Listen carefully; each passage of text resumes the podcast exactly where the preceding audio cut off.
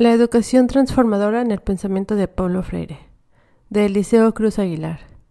Este es un artículo aceptado para publicación el enero 2020. Resumen. En este artículo se expone la práctica y el pensamiento político pedagógico de Pablo Freire, destacando sus principales categorías acerca de la educación liberadora como respuesta a la práctica bancaria de la educación la importancia del papel que asume el docente como militante político y el acto de estudiar como acto de humildad y rebeldía, el empleo de su método que unifica las ciencias para entender y atender la realidad como totalidad y la importancia de la praxis como relación dialéctica entre la teoría y la práctica. Metodológicamente se delimitó el objeto de reflexión y su diseño, el esquema de investigación, se determinaron y analizaron las fuentes de la información y se redactó el artículo se concluye que la propuesta político-pedagógica del educador brasileño sigue vigente, marcando profundamente por la ideología marxista, que considera la educación a la alfabetización y a la lectura del mundo como herramienta de liberación permanente del hombre. Palabras clave, opresión, liberación, transformación, educación, política. Introducción. Se necesita ser un tanto romántico para leer, comprender y sobre todo poner en práctica la ideología política pedagógica de Paulo Freire, sin llegar a idealizar su práctica educativa como práctica de la libertad. Existe una relación entre el ideal educativo de Freire con la concepción del amor en Platón. La educación como acto amoroso, acto que busca potenciar la vida y que se aleja y combate directamente la visión necrofilia de una pedagogía de las clases dominantes de una pedagogía bancaria alienante de comunicados.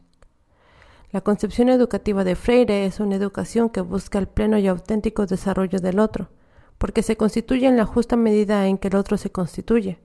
Es un acto biofílico que busca el pleno desarrollo de la libertad, del diálogo, de la comunicación, del desarrollo con y por el otro. Por lo anterior, puede decirse que el presente trabajo tiene el firme propósito de analizar la postura pedagógica política del educador brasileño, su vigencia y pertinencia en el contexto político educativo actual, dándole prioridad a una de sus obras más conocidas, Pedagogía del Oprimido, obra en la que desarrolla plenamente sus ideas y que sirven de base para la reflexión de sus obras futuras.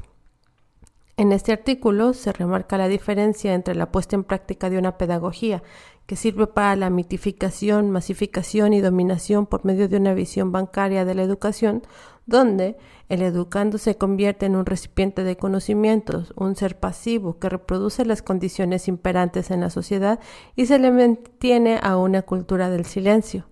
Asimismo, se trata la propuesta freiriana de una educación como práctica de la libertad, donde educador y educando aprenden al mismo tiempo, donde la palabra es diálogo y el diálogo es creación, compromiso, transformación. Asimismo, se desarrolla la visión alfabetizadora de Freire, no como un ejercicio de dictado y de repetición, sino como alfabetización, donde la palabra ya sea escrita o hablada sirve para pronunciar el mundo de quien la escribe o habla, porque es creadora de cultura que le dignifica dentro de su condición de ser humano, por medio del diálogo que mejora las condiciones del colectivo. En él también se trata la importancia de la práctica educativa dialógica frente a la práctica antidialógica de transferencia de conocimientos. Dice Freire, todo mundo sabe algo y todo mundo ignora algo. ¿Por qué nos educamos constantemente? Es decir, aprendemos todos de todos. Se aborda también la importancia de la reflexión de la práctica con el objeto de pensar mejor y practicar mejor, los requisitos que la tarea docente exige al educador y al educando, destacando que estudiar es un acto de rebeldía, tanto para el educador como para el educando, pues nadie puede actuar dentro de una falsa neutralidad, dicho en otras palabras, dentro de una visión apolítica de la configuración de la historia. La práctica bancaria de la educación. En la concepción bancaria de la educación, tanto el educador como el educando establecen una relación poco productiva en el aula, pues el primero es considerado como el sujeto que piensa, habla y sabe, en cambio el segundo, el que solo escucha porque sabe o poco o no sabe nada. Únicamente se convierte en un recipiente, en una vasija, al cual hay que llenar con todos los depósitos posibles. Entre más depósitos realizados, más y mejor se afirma el docente, entre más dócil y pasivo es su llenado, tanto mejor educando le convierte. Así, la educación se convierte en un acto de depositar, una especie de acto bancario, donde el lenguaje metafórico de Paulo Freire sirve para ilustrar un acto de transmisión de quienes se juzgan sabios a quienes les juzgan ignorantes, manteniendo una postura rígida entre ambos sujetos, pero resaltando siempre los discursos alienantes de quienes se reconoce superior a los educandos gracias a la ignorancia de estos. En la concepción bancaria de la educación, la relación educador-educando está mediada por el acto narrativo de contenidos, es decir, es la relación discursiva del narrador que habla y dicta y el sujeto que escucha pasivamente. El sujeto que narra es el que practica un discurso alejado de la realidad concreta del educando, o en su defecto, un discurso fragmentario de la realidad. La única función del sujeto que educa es la de llenar por medio de discursos verbalistas alienados y alienantes a los educandos, cuya función es pasiva, receptiva. El discurso alienado y alienante es palabra hueca y vacía, que debería mejor no decirse, palabrería que no problematiza ni transforma nada. Lo que realmente es mostrar y mantener la realidad como inmóvil, estática y mecánica, que debería mejor callarse porque lo que provoca, si es que realmente provoca algo en el educando, es repetir de manera mecánica los contenidos educativos, retener y memorizar la palabra de otros, el pensamiento de otros, y no el propio pensamiento ni la propia palabra. Entre más discurso dicte el sujeto que educa, tanto mejor educador será. Entre mejor oyente se convierte el sujeto que se educa, tanto mejor educando será. La intención no es dialogar, comunicarse, no puede existir diálogo con alguien que se juzga sabio, autónomo, independiente, con alguien a quien le ha hecho creer que lo ignora todo o que no sabe nada, y que por tanto tiene prohibido decir su palabra. En la concepción bancaria de la educación, el educador utiliza un antidiálogo, que en palabras de Pierre Bourdieu se le conoce como violencia simbólica, por la influencia que ejerce sobre el sujeto que aprende, ya que desde la concepción bancaria de la educación, el educador se juzga sabio, detentor exclusivo de los saberes, mientras el sujeto al que se educa se le juzga ignorante, pues se enfrenta a los educandos como su antinomia necesaria. Lo que anteriormente expresado por Freire en relación con el educador puede ser entendido en palabras de Alexandre Kojève, quien interpreta a Hegel la verdad que el educador tiene en sí mismo y de los otros, que la impone por medio de la violencia simbólica, pues el educador juzgado sabio se impone al educando, el educador mata la autonomía del educando, lo somete y limita, transforma el privilegio en mérito. El educador impone sus condiciones, se hace reconocer sin reconocer al educando, lo niega mientras él se afirma, mientras el educando absolutizado en su condición de ignorante reconoce al educador por medio de la negación de su propia palabra, de su propia negación. La institución escolar como aparato ideológico del Estado se apoya en otras instituciones como la escuela, la religión, la familia, entre otras para perpetuar las condiciones económicas, ideológicas, por medio de la propaganda, la violencia física o simbólica. Como dice Simón de Beauvoir, de lo que se trata es de transformar la mentalidad de los oprimidos y no la situación que los oprime. Sigue diciendo Freire, se le niega al educando oprimido su vocación ontológica de ser más. Lo que se requiere entonces es educadores comprometidos con la práctica liberadora del hombre, educadores coherentes con su pensamiento y práctica, que nieguen la visión negrofila de la práctica educativa bancaria y se relacionen con el educando a partir de una relación dialógica, de confianza y de compañerismo, de humildad y de apertura, donde nadie eduque a nadie como acto jerárquico y violento, y nadie se eduque por sí mismo sino en colectivo. La práctica bancaria de la educación encuentra su fundamento en la contradicción educador-educando, jamás en su superación o síntesis conciliadora. Refleja los valores políticos, económicos y morales de la ideología dominante. Paulo Freire enlista una serie de características respecto a esa práctica. Desde el educador es siempre sujeto del proceso, quien educa, piensa, habla, disciplina, prescribe, mientras el educando es el objeto del proceso. Es pensado como el que se educa, el que escucha, es disciplinado y atiende con precisión las prescripciones. La educación liberadora. La educación liberadora no podrá alcanzarse si no se configura la conciencia de los oprimidos con referentes liberadores. Es imposible pensar que la clase dominante configure una pedagogía para liberarlos. Es utópico pensar en la liberación sin no reconocerse en primer momento como oprimido, reconocer que el opresor forma parte de su conciencia y que por tanto Es necesario liberarse de él para hacerse auténtico, liberarse del miedo a la libertad, sin olvidar que la libertad conlleva responsabilidad, compromiso ante el mundo, ante el espectáculo, responsabilidad que el oprimido no quiere o no puede asumir. La liberación es un parto, un parto doloroso, y a partir de ese parto, de esa lucha que debe asumir con decisión, con determinación, gracias a su descubrimiento crítico, surgirá un hombre nuevo, un hombre en estado de permanente liberación. La educación liberadora necesita buscar permanentemente la libertad. Y la responsabilidad, llevar a cabo la praxis, es decir, la acción y la reflexión, ya que es la base fundamental de una práctica educativa problematizadora y liberadora a partir de la lectura del mundo y de la pronunciación de la palabra de quien vive en la opresión, no de quien oprime, practicar una pedagogía del oprimido. No se trata de negar los determinismos biológicos, genéticos e incluso geográficos, sino de reconocer que, como seres condicionados, somos seres en constante formación. El papel que juegan los educadores de la pedagogía de la liberación es un papel que requiere de compromiso ético y antropológico, de coherencia entre el discurso y la práctica, no puede seguirse haciendo uso de prácticas domesticadoras donde enseñar resulta la mera transferencia de conocimientos y valores. Más bien, de lo que se trata es problematizar los contenidos, analizar la realidad, confrontar al educando por medio del diálogo crítico y no por medio de comunicados, enseñar al educando a pensar críticamente los contenidos. El educador liberador necesita cambiar su concepción de evaluación, pues esta ha sido entendida como un mecanismo de poder por medio del autoritarismo en el aula. Dentro de la concepción bancaria de la educación, la concepción liberadora de la educación, por el contrario, exige de un educador que se reconozca ignorante. Reconocer la ignorancia es abonar al conocimiento, porque nadie sabe todo ni todo lo ignora todo. De lo que se trata es de establecer un compromiso por el estudio y la investigación permanente. La alfabetización de los sujetos.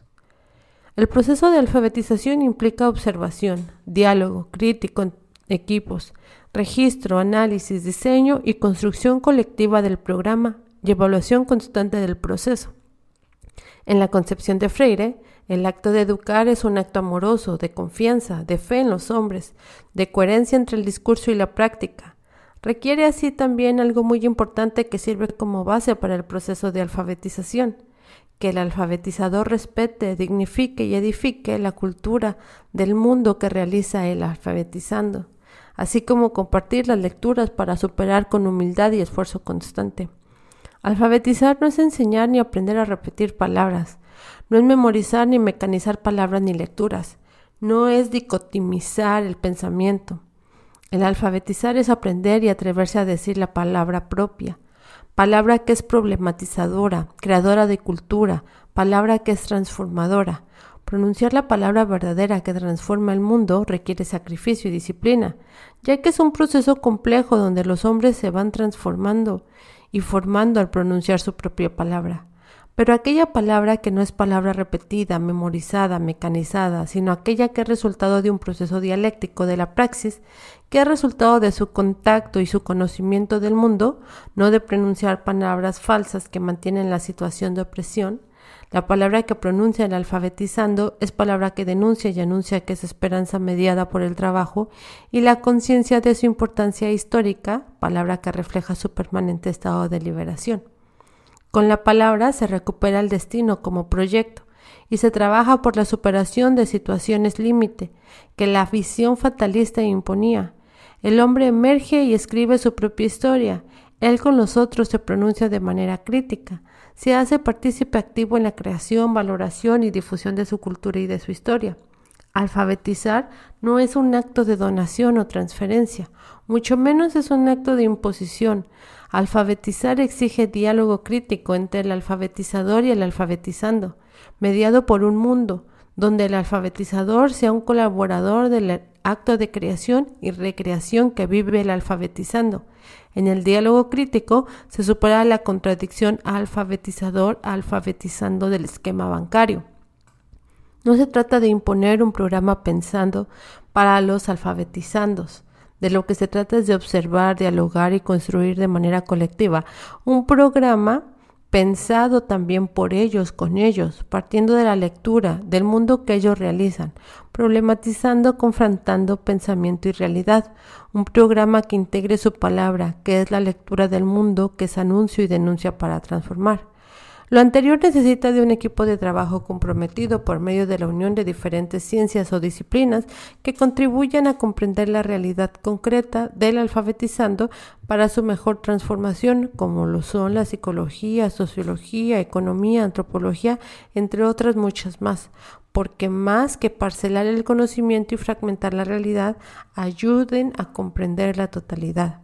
Según las experiencias vividas por Paulo Freire, para llevar a cabo el proceso alfabetizador se necesita de un equipo de trabajo que lleve a cabo el proceso de observación, donde los investigadores alfabetizadores investiguen el pensamiento lenguaje de la comunidad a la que pertenece el grupo de alfabetizandos, porque el pensamiento lenguaje hace referencia al pensamiento determinado por interacción del sujeto con su realidad, sus diversos referentes, así como su intervención en el mundo y su relación con los otros.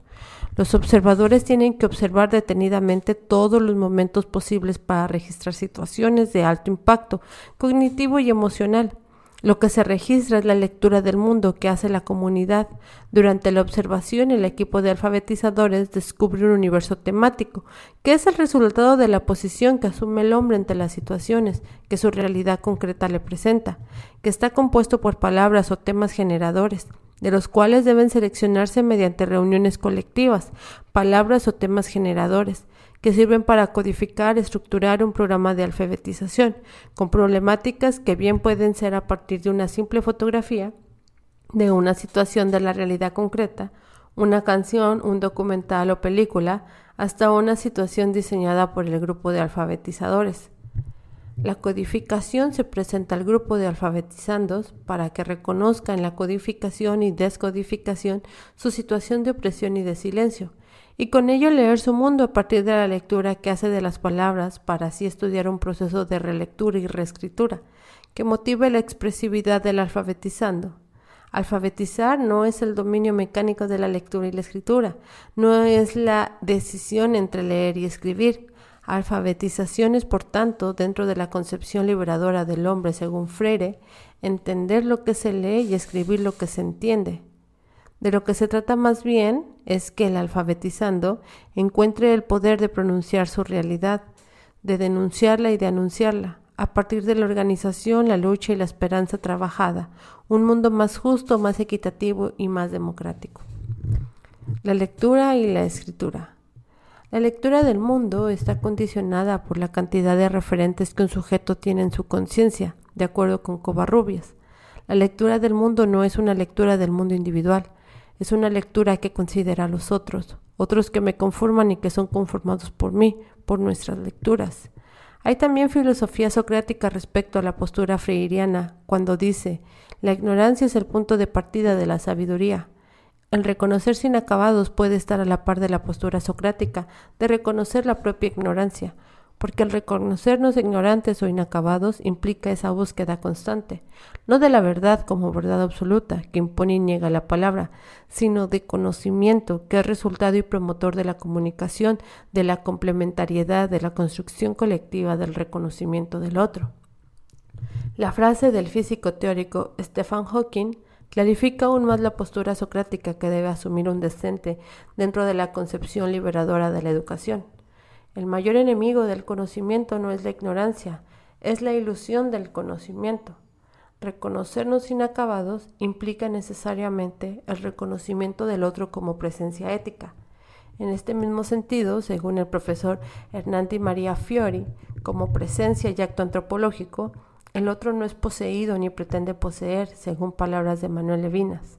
Nada se aleja más del eros que la posesión. La lectura del mundo y sobre todo la lectura de la palabra debe producir conocimiento cuando se interacciona con el texto y por tanto con el autor.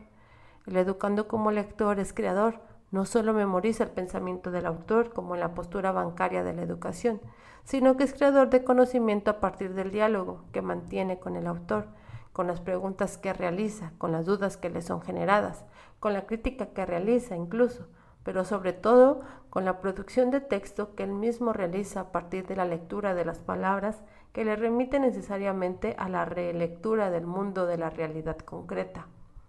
En ello radica la dificultad de leer de manera creadora y creativa, pero al mismo tiempo representa un proceso apasionante de estudio.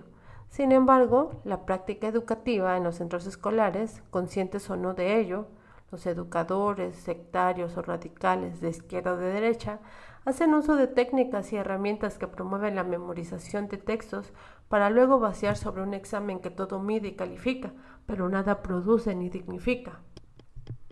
Se sigue practicando el dictado y el copiado con la intención de terminar los contenidos programáticos que se les impone, matando así su imaginación y la de los educandos. Hacen de la lectura una lectura muerta, de consumo, vacío de ideas, no existe en la lectura el desafío para que el educando piense y genere conocimiento propio. El educando necesita entender lo que lee y escribir lo que entiende como proceso de reescritura, de recreación. Leer la palabra obliga a regresar con la lectura del mundo, que implica diálogo crítico, que se da entre hombres que están en permanente proceso de liberación. El proceso de concienciación. Cuando se habla de la pedagogía de Freire, se habla también de un método de concienciación. Dicho método procura dar al hombre la oportunidad de redescubrirse mientras asume reflexivamente el propio proceso en el que se va descubriendo, manifestando y configurando.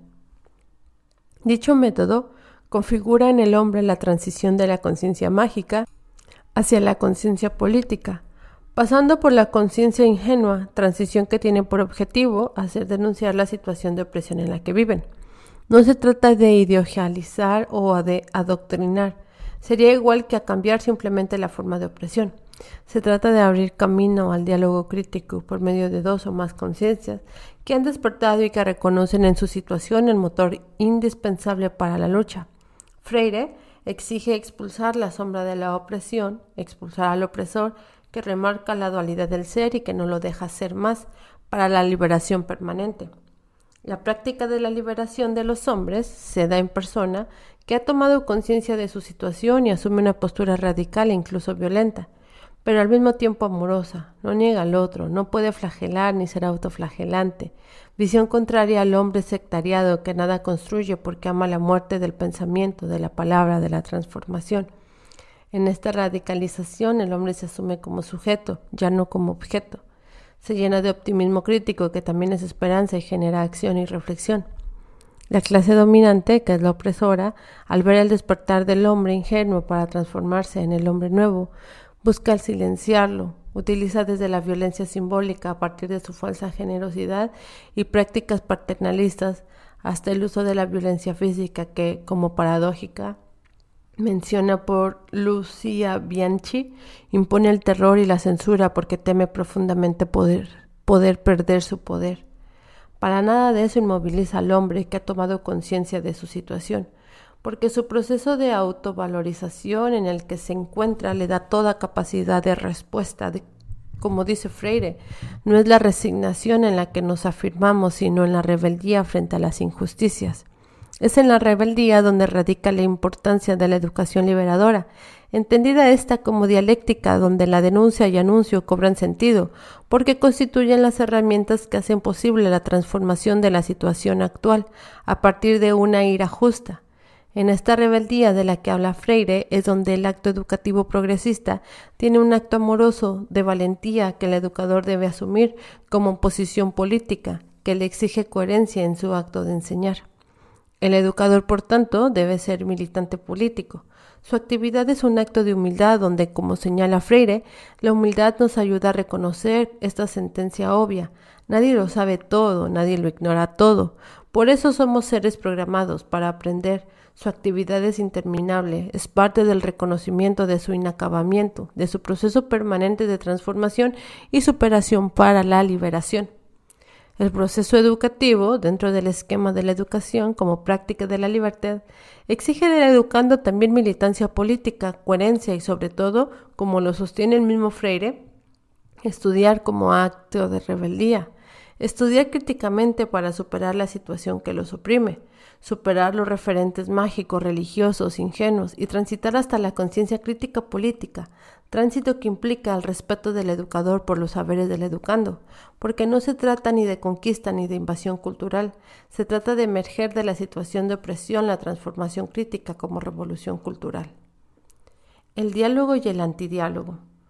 No hay nada mejor que ilustre lo que Freire entendía por diálogo que la situación que vivió y contó con un círculo de cultura en las cercanías de Santiago de Chile, mientras vivía en el exilio. Un integrante de tal círculo pidió a Freire que hablara, disculpándose porque ellos atrevieron a hablar. Argumentaba su disculpa respecto a que la sabiduría te da el derecho de hablar y ellos carecían de tal sabiduría y de tal derecho. Freire propuso un juego aprovechando el momento a los integrantes del círculo, y ellos aceptaron con curiosidad. Dicho juego consistía en preguntar y responder con lealtad sobre asuntos diversos. Mientras Freire preguntaba sobre cuestiones filosóficas, los integrantes del, del grupo preguntaban sobre construcción y abono. El objetivo era mostrar que si bien Freire sabía cosas que ellos no sabían, ellos también sabían cosas que Freire no sabía. Dicha ilustración al respeto por los saberes del educando que tanto pregonaba Freire, la negación de la visión elitista en donde el conocimiento es el resultado de la transferencia y de los depósitos que realiza el que sabe al que no sabe, pasa a convertirse en verdadero ejercicio dialógico, que muestra un acto de humildad y de fe en los hombres. Dicho diálogo sirve para pronunciar el mundo en dos conciencias comunicantes, conciencias que no tienen el deseo de dominar, sino de organizarse y transformar. Dentro de la teoría antidialógica, que es totalmente opresora y silenciadora, encontramos las siguientes características, conquista, división, manipulación e invasión cultural.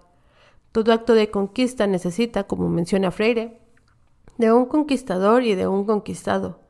El conquistador impone su visión del mundo y el conquistado acepta esa visión, determinado por diferentes recursos empleados por el opresor desde la introyección que hace el oprimido del opresor en su conciencia, hasta la violencia física que es permitida por leyes que los mismos opresores legislan.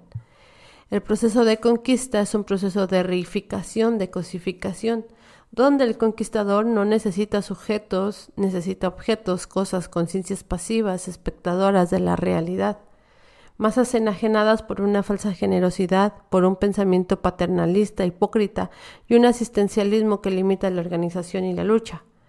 La segunda característica se refiere a la división, que funciona como la vieja y vigente expresión atribuida a Julio César, divide y domina, divide y vencerás. Fórmula que sirve de contrapeso al potencial organizativo de la educación problematizadora liberadora, que tiene un carácter de pedagogía revolucionaria, y transformadora, porque cuestiona el carácter antidialógico de la educación bancaria, su fácil manipulación que les impone líderes que más que velar por los intereses de la clase oprimida a la que pertenece, favorece a la clase opresora. Por tanto, la organización crítica es tarea exclusiva de la clase oprimida, tarea que exige un liderazgo revolucionario que aproveche el carácter dialéctico de la manipulación, ya que en ella se encuentra el germen inexorable del despertar de las conciencias y la permanente liberación de los hombres. Por último, dentro de las características de la teoría antidialógica se encuentra la invasión cultural, que puede ser tanto física como psicológica. Además, tiene por objetivo la permanente inautenticidad de los invadidos, de un falso actuar en la medida de lo posible que les sea permitido por los invasores. Actuar y mirar desde la óptica del ser que invade, jamás desde la óptica personal. El éxito de la invasión cultural, por tanto, depende del grado de mimetización que logra el invasor. En este sentido, el invadido es aplastado de tal manera que reconoce que el invasor es un ser superior y reconoce a sí mismo como un ser inferior, que acepta su palabra como inútil y muerta.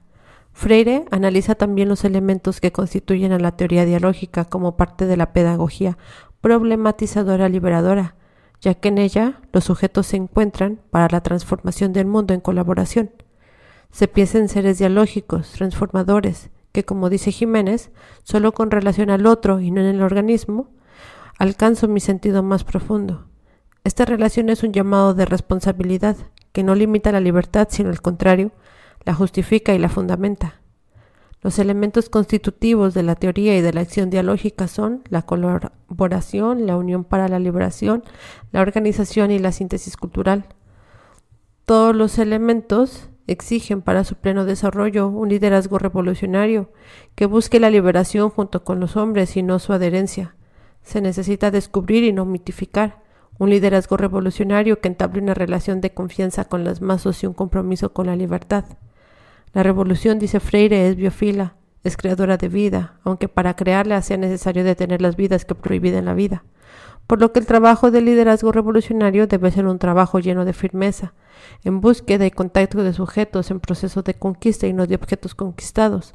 Su firmeza no es autoritaria, pero sí está llena de autoridad.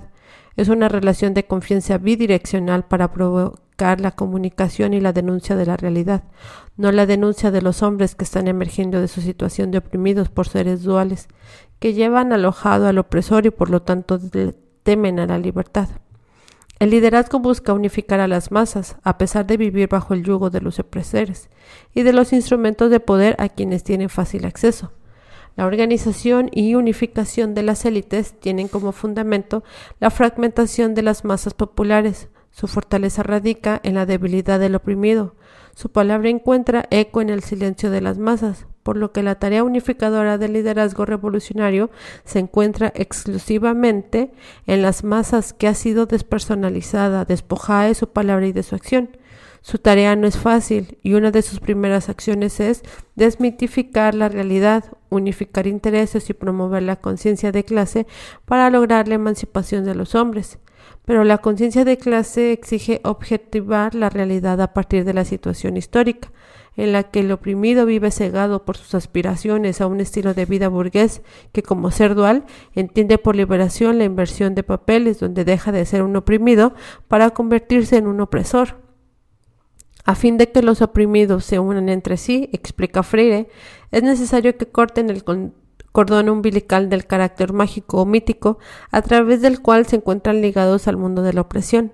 Lo anterior exige el conocimiento de la realidad y su desmitificación, exige la actividad coherente del liderazgo revolucionario para denunciar la situación injusta del oprimido y trabajar en su liberación con ellos y no para ellos. Procurar unidad es por consecuencia la búsqueda de organización con las masas populares, que exige del liderazgo revolucionario ser testimonio en acción del acto revolucionario como un acto de liberación, que se genera a partir de la comunión entre liderazgo y masas, a partir de la coherencia del liderazgo revolucionario.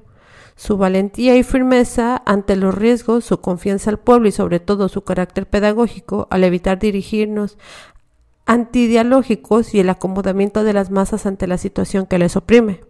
La síntesis cultural, que tiene como eje de acción al ejercicio dialéctico, exige en la figura del liderazgo revolucionario una actitud conciliadora entre las visiones antagónicas del mundo, por un lado está la figura del opresor que pretende conocer para invadir, dominar, silenciar y por el otro, el pueblo, el oprimido, que como figura dual necesita de liderazgo para emerger de su situación, síntesis que por tanto implica el reconocimiento del otro, síntesis que es enriquecimiento a partir de la confrontación y de la superación, síntesis cultural que busca la liberación permanente del hombre como un estar siendo, como devenir, como acción cultural, que es revolución cultural.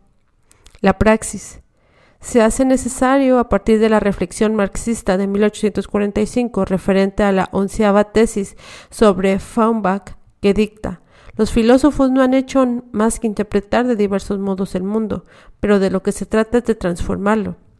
Debido a que, si bien Paulo Freire no se reconocía como un marxista en el sentido estricto de la palabra, sus textos reflejan una fuerte influencia de los textos del filósofo y economista prusiano y del revolucionario Ernesto Guevara de la Serna, mejor conocido como Che Guevara, referente a la descripción que hace este último del hombre nuevo.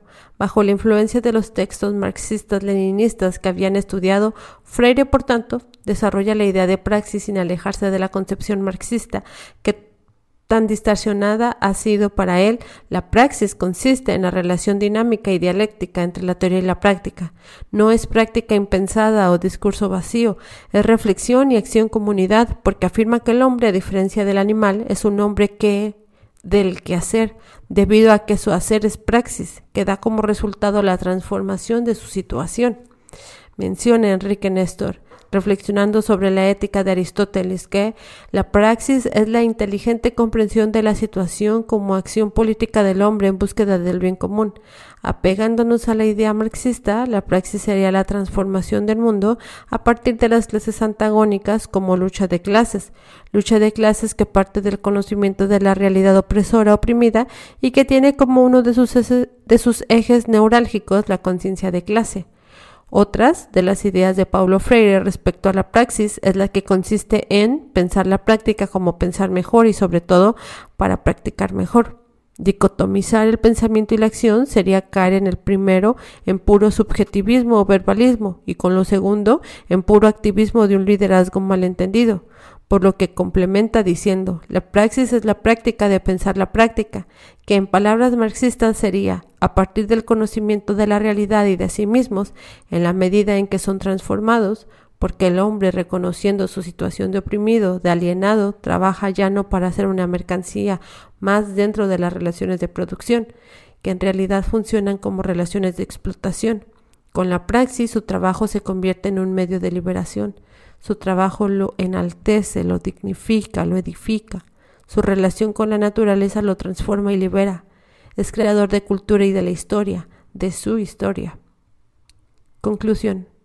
A pesar de las más de cinco décadas en las cuales vieron la luz sus obras más fundamentales, la educación como práctica de la libertad y pedagogía del oprimido, la propuesta político-pedagógica del educador brasileño Paulo Freire sigue vigente. Marcado profundamente por la ideología marxista, postula la educación a la alfabetización y a la lectura del mundo como herramientas de lucha en contra de los opresores, de los que humillan, de los que obligan a los desprotegidos a vivir en el silencio, silenciados. La educación como proceso de liberación permanente del hombre debe vivirse con coherencia y valentía, como acto de rebeldía. Se debe asumir un compromiso a partir de la militancia política. No está permitida la falsa neutralidad que se convierte en silencio cómplice de las condiciones del oprimido. No está permitida la falsa generosidad que abona por perpetuar las condiciones existentes del opresor como clase dominante. La liberación de los hombres es un acto violento que exige humildad y amor a la vida. Es asumir la vida como proyecto y no como espectáculo, es decir, la propia palabra que problematiza y transforma al mundo. Recuerda que toda la información de este artículo se encuentra en la caja de descripción. Gracias por